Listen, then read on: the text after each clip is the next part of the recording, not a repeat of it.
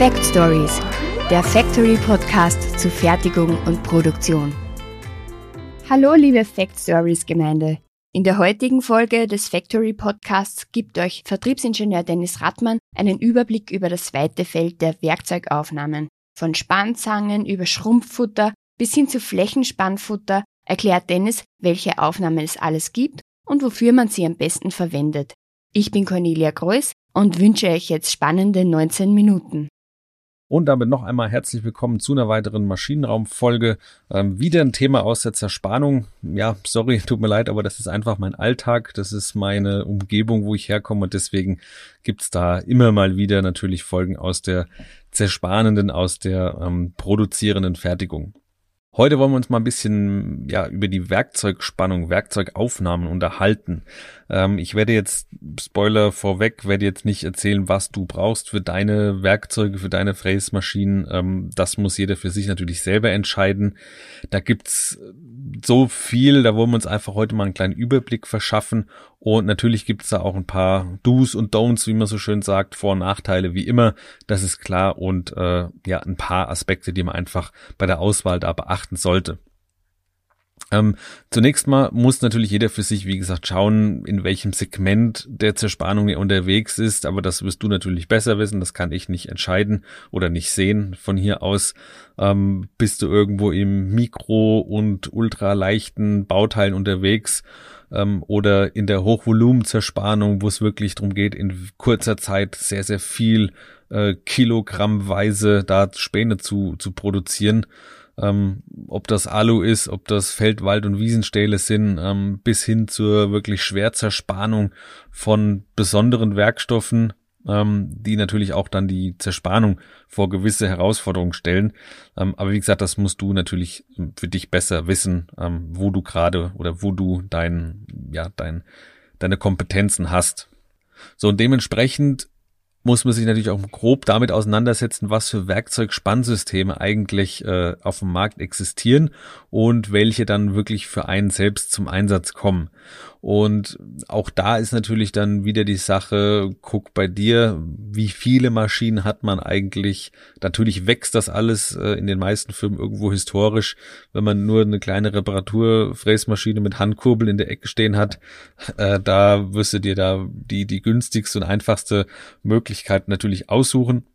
Aber wenn es darum geht, wie gesagt, irgendwo da Performance zu liefern oder Geschwindigkeiten, Genauigkeiten, brauchst du natürlich auch entsprechend dein Equipment. So, schauen wir uns einfach mal an, was sind denn so die häufigsten Spannmethoden, um Werkzeuge, in dem Fall Fräse oder Bohrer, einzuspannen, die es am Markt so gibt. Der klassische Fall ähm, wahrscheinlich auch so einer der ersten äh, oder die ersten Spannmittel sind natürlich die ganz normalen Spannzangen. Sehr oft ist diese ER-Größe ähm, im Umlauf und da hast du diese Überwurfmutter und äh, mit einem Hakenschlüssel oder meistens mit so einem Hakenschlüssel äh, wird das Ganze festgezogen und dein ja, Werkzeug wird dann in der Höhe eingemessen oder du ja, kratzt noch ganz klassisch irgendwie konventionell am Werkstück an ähm, und dann geht's los. Ähm, das ist das eine, sehr, sehr häufig verbreitet natürlich. Und dann hätten wir Kraftspannfutter, dann haben wir Hydrodenspannfutter, wir haben Schrumpffutter, wir haben diese Weldorn-Aufnahmen, also diese ähm, Flächenspannfutter. Wir haben verschiedene Bohrfutter, die man von Hand anziehen kann. Äh, da hast du dann auch wieder eher so dieses klassische im, im konventionellen Bereich, wo man wirklich dann relativ schnell einfach einen Bohrer wechseln kann. Gewindeaufnahmen für Einschraubfräse hat man. Dann gibt's noch ganz spezielle Aufnahmen für Messerköpfe. Das werden wir jetzt hier aber, also die werden so direkt auf dem Halter montiert. Fix, also fest montiert, fixiert. Ähm, ist relativ speziell, wollen wir hier eigentlich nicht betrachten, ähm, weil es dann doch re relativ selten anzutreffen ist. Und meistens ist es ja schon so, wenn eine Maschine gekauft wird, ist dann eigentlich auch schon klar, welche Art von Material man zersparen will. Dann ist meistens schon klar, welche Teile. Oft ist ja auch schon klar, ähm, welche Serien drüber laufen sollen oder wofür die Maschine angeschafft wird.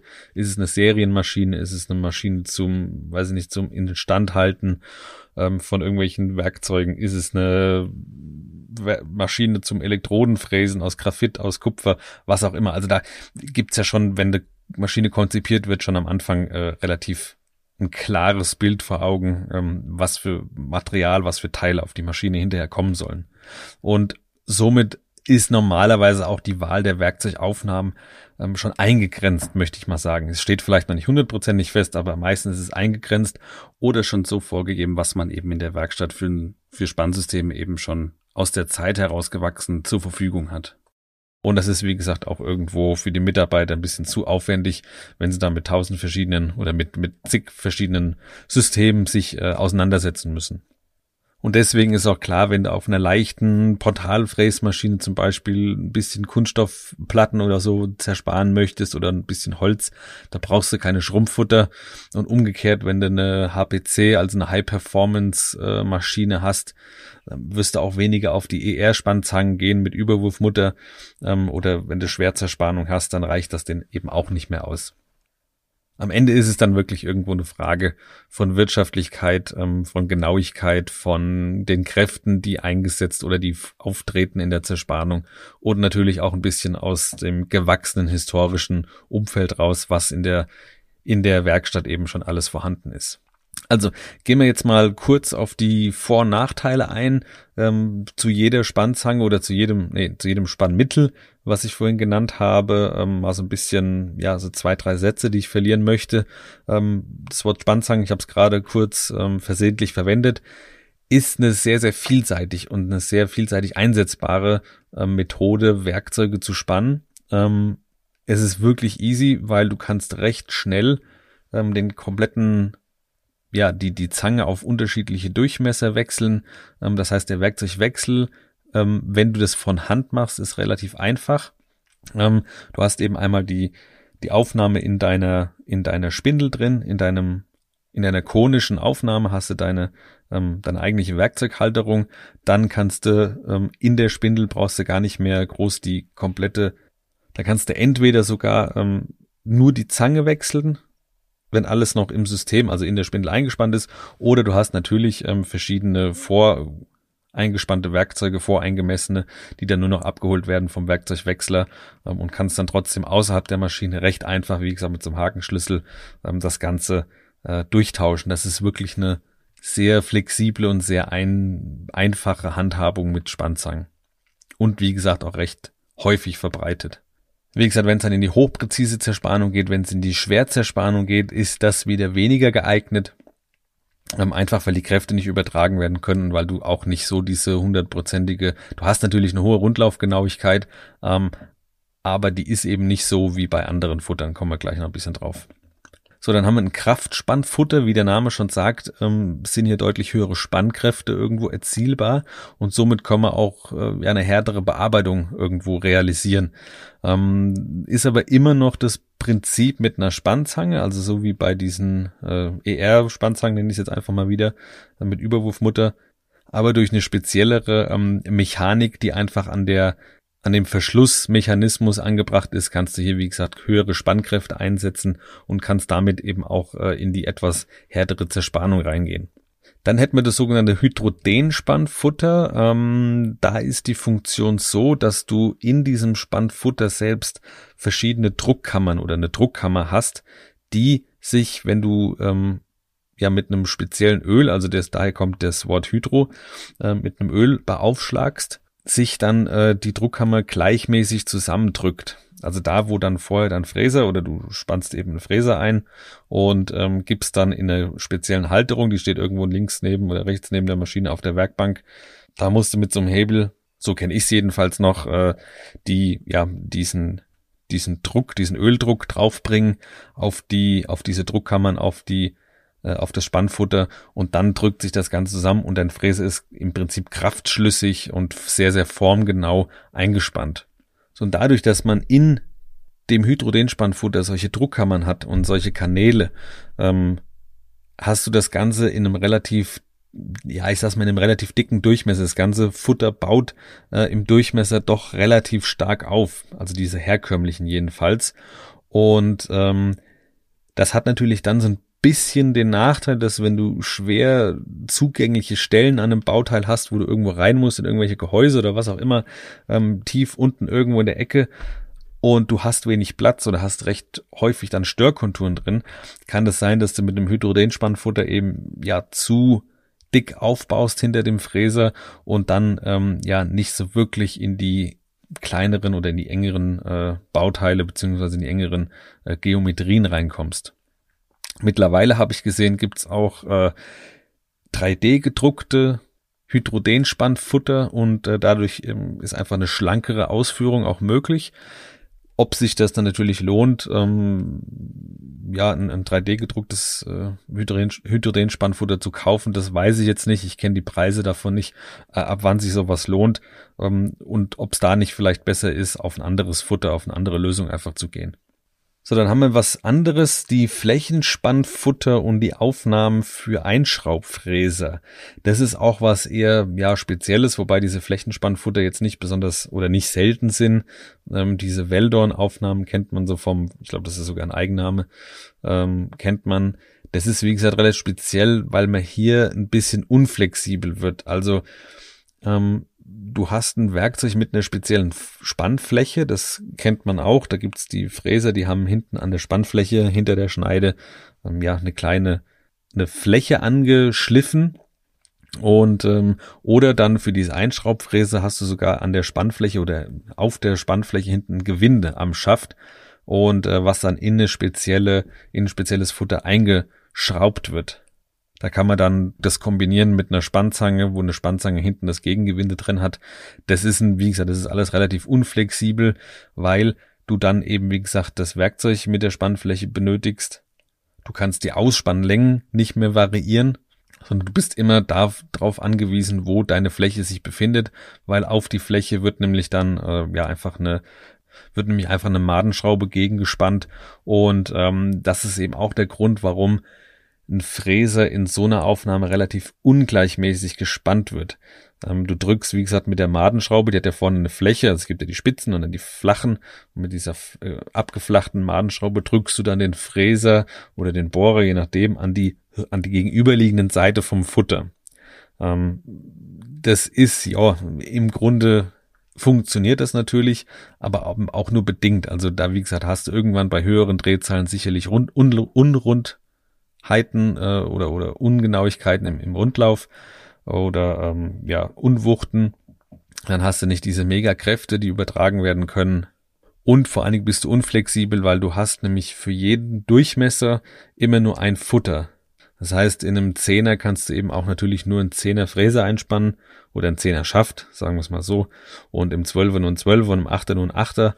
Und du kannst jetzt nicht mal durchtauschen und sagen, okay, ich mache jetzt hier eine andere äh, Spannzange rein, weil die Spannzangen im Außendurchmesser oder im Außen in der Außenkontur, in der Außenform immer gleich sind, aber dann eben einfach nur die, der Spanndurchmesser in der Innenseite variiert. Das funktioniert dann nicht mehr, das heißt, da bist du relativ unflexibel. Und ich finde auch die, die Ausspannlänge, ähm, ja, ist natürlich auch immer schön, wenn man die ein bisschen variieren kann, ist aber bei dem Weldorn beziehungsweise bei den Einschraubfräsern ähm, nicht mehr möglich. Und dann haben wir zum Schluss noch die, ja, ich nenne es die Königsdisziplin äh, unter den unter den Spannfuttern. Das ist dann das sogenannte Schrumpffutter, ist auch gleichzeitig die teuerste Variante. Ähm, dafür benötigst du zwar auch für jeden Durchmesser ein eigenes Schrumpffutter. Dann benötigst du noch ein Schrumpfgerät, was eben auch irgendwo außerhalb ähm, beim Werkzeugrüsten äh, stehen muss. Ähm, und ein Kühlgerät, meistens ist das aber dann schon ja in einem integriert oder die neueren sind eigentlich alle kombiniert. Das heißt, du hast das Schrumpfgerät und das Abkühlgerät in einem. Ähm, aber ganz oft ist es natürlich auch so, ähm, dass nicht direkt in ein neues Gerät investiert wird, weil die alten noch funktionieren. Und da hast du dann einfach nur ein Aufheizgerät und gegebenenfalls noch ein, ein extra Abkühlgerät oder du lässt es an der Luft abkühlen. Das geht natürlich auch, wenn du jetzt nicht ähm, auf die Zeit so megamäßig angewiesen bist. Wie funktioniert das Ganze? Ähm, es ist im Prinzip was Induktives, das heißt, über eine Induktion wird das Futter erhitzt und dehnt sich dann im Mühbereich, also Mikrometerbereich, dehnt sich das aus. Und ähm, dann wird das, wird das Werkzeug, also sagen wir der Fräser, eingelegt. Schon mal grob auf die Tiefe, also auf die Einschrumpftiefe, die man braucht. Und durch die Abkühlung wird dann das Futter wieder ganz natürlich zusammengezogen. Also geht wieder auf seine Ausgangs, äh, geht wieder auf seinen Ausgangsdurchmesser zurück und somit hält das Werkzeug einfach kraftschlüssig und extrem formgenau das Werkzeug oder hält das Futter das Werkzeug fest. Wichtig ist natürlich hierbei zum einen, dass ähm, das Werkzeug auf H6, meistens ist es eine H6-Passung geschliffen ist, also der Außendurchmesser. Die Futter sind natürlich sowieso äh, entsprechend genau und dass du nur Vollhartmetall oder Hartmetallfräse einspannen oder Bohrer einspannen kannst ähm, und keine HSS zum Beispiel, das machst du nur ein einziges Mal und dann wirst du das nie wieder rauskriegen, dann ist es quasi miteinander verbunden. Das würde nicht mehr funktionieren. Also das ist wichtig, dass man das nicht macht. So, wenn das Werkzeug dann eingeschrumpft ist, ähm, ist auch die Einspannlänge oder die Ausspannlänge, je nachdem, ähm, nicht mehr variabel und das Werkzeug ist quasi einmal eingemessen und dann gibt's auch keine, normalerweise keine Kollisionsprobleme mehr. Das heißt, du misst das Werkzeug ein und damit wird dann auch im Kamm das Ganze programmiert. Ähm, das Kamm-System kennt deine Werkzeugaufnahme, das weiß, ähm, wie das Werkzeug ausschaut. Also das gibst du dem, die Daten gibst du dem natürlich alles dem System und ähm, du kannst vor allen Dingen, das ist ja der große Vorteil beim Schrumpfen, ähm, sehr lange und sehr schlanke Ausführungen wählen und somit eben auch in diese ja unzugänglichen tiefen Kavitäten irgendwo rein in Bauteile, wo es eng wird, äh, wo du irgendwo tief am Grund irgendwas ausarbeiten musst oder bohren musst oder ein Gewinde schneiden musst, da ist es dann wirklich praktisch, dass du hier sehr, sehr schmal mit schmalen Verlängerungen auch arbeiten kannst. Auf der anderen Seite hast du dann zusätzlich noch diese hohen Rundlaufgenauigkeiten. Das heißt, auch bei hohen Drehzahlen ist die ganze Geschichte extrem genau. Und durch den Kraftschluss hast du auch die hohen Kraftübertragungen, die möglich sind. Ich habe zwar ja auch schon gehört ähm, von ein paar Leuten oder von, von einem, dass ähm, irgendwo die Bearbeitungstemperatur so hoch geworden ist, dass sich das Werkzeug aus der Spannung gelöst hat. Das kann natürlich auch sein. Also wenn du, wenn die Prozesstemperatur dann zu groß wird, so dass sich das Bauteil, äh, dass sich die Spannzange wieder dehnt durch die Hitze, ähm, dann verliert es natürlich die Spannkraft. Ist irgendwo auch klar, denn wir spannen es nur durch äh, die durch die Ein Ausdehnung beziehungsweise durch Zusammenziehen von dem, von dem Material spannen wir das ganze Werkzeug ein. Das heißt, es darf dann im Prozess natürlich auch nicht zu heiß werden, dass es sich dann irgendwo wieder löst. Also Schrumpffutter kommen ja in der Serienfertigung eigentlich standardmäßig vor, im Werkzeugbau standardmäßig vor. Das hat sich hier einfach bewährt etabliert ähm, und da lohnt sich auch der, der Invest einfach. Und auch ein Tipp, wenn es bei der Bearbeitung, egal was, ähm, häufiger irgendwo zu Problemen kommt, also was sich, du hast ähm, Oberflächengüten, die nicht mehr passen, du hast Vibrationen im, im, in der Bearbeitung, du hast äh, Werkzeugbruch häufiger, deine Standzeiten vom Werkzeug gehen zurück, dann unbedingt auch immer mal die Werkzeugspannsituation ganz kritisch anschauen und auch hinterfragen, ob wirklich für das jeweilige oder für die jeweilige Aufgabe auch das richtige Spannsystem gewählt ist. Ähm, auch eine ältere Spannzange oder eine Spannaufnahme, ein älteres Schrumpffutter, das kann ganz schnell ausschlaggebend oder, oder Hintergrund, äh, Ursache sein für Werkzeugbruch, für Ungenauigkeiten, für ähm, unruhigen Rundlauf und, und, und. Also da immer mal schauen, nimm einfach mal ähm, eine neue Aufnahme, fahr das Ganze, fahr den ganzen Prozess nochmal und wenn sich dann das Ganze schon erledigt hat oder dann weißt du genau, ja, es lag vielleicht dann tatsächlich an einer, vielleicht an einer ausgeschlagenen äh, Spannsituation oder was auch immer. Also das ist, wie gesagt, die Spannsituation hat ganz oft im Prozess ähm, Auswirkungen auf NEO-Bauteile und das immer mal kritisch hinterfragen, wenn es zu Auffälligkeiten oder wenn es zum Ausschuss kommt, das immer mal ähm, mit in Betracht ziehen. Es ist eben auch häufig so der Fall, man hat eben nur das eine Spannsystem im Haus, man muss irgendwas machen, dann nimmt man eben das, was man da hat, kauft natürlich erstmal nichts Neues, ähm, dann kann es aber auch passieren, dass es einfach nicht funktioniert, weil das Spannsystem, das Werkzeugspannsystem vielleicht nicht das Richtige ist für die Bearbeitung, die man da gerade vor sich auf dem Tisch liegen hat oder auf der Maschine eingespannt hat. Okay, das soll mal so ein, ja, so ein grober Überblick gewesen sein über Werkzeugspannmethoden, nochmal ganz grob, wie gesagt, jeder hat natürlich schon normalerweise seine eigene ähm, Spannsituation, die irgendwo historisch gewachsen ist, aber trotz alledem soll das einfach mal so ein grober Überblick gewesen sein über das gängigste, was so am Markt verfügbar ist oder was am Markt eingesetzt wird. Ähm, solltest du was ganz Exotisches haben, melde dich gerne. Sollst noch irgendwelche anderen Fragen dazu haben, auch gerne melden. Ansonsten, ähm, ja, soll es für heute gewesen sein. Ich hoffe, es hat dir gefallen. Wünsche dir einen schönen Tag und äh, freue mich, wenn wir uns beim nächsten Mal wiederhören. Bis dahin, mach's gut. Tschüss. Vielen Dank fürs Zuhören auch von meiner Seite. Und bitte schreibt eure Wünsche und Anregungen gerne an cornelia.grois at factorynet.at. Tschüss und bleibt interessiert.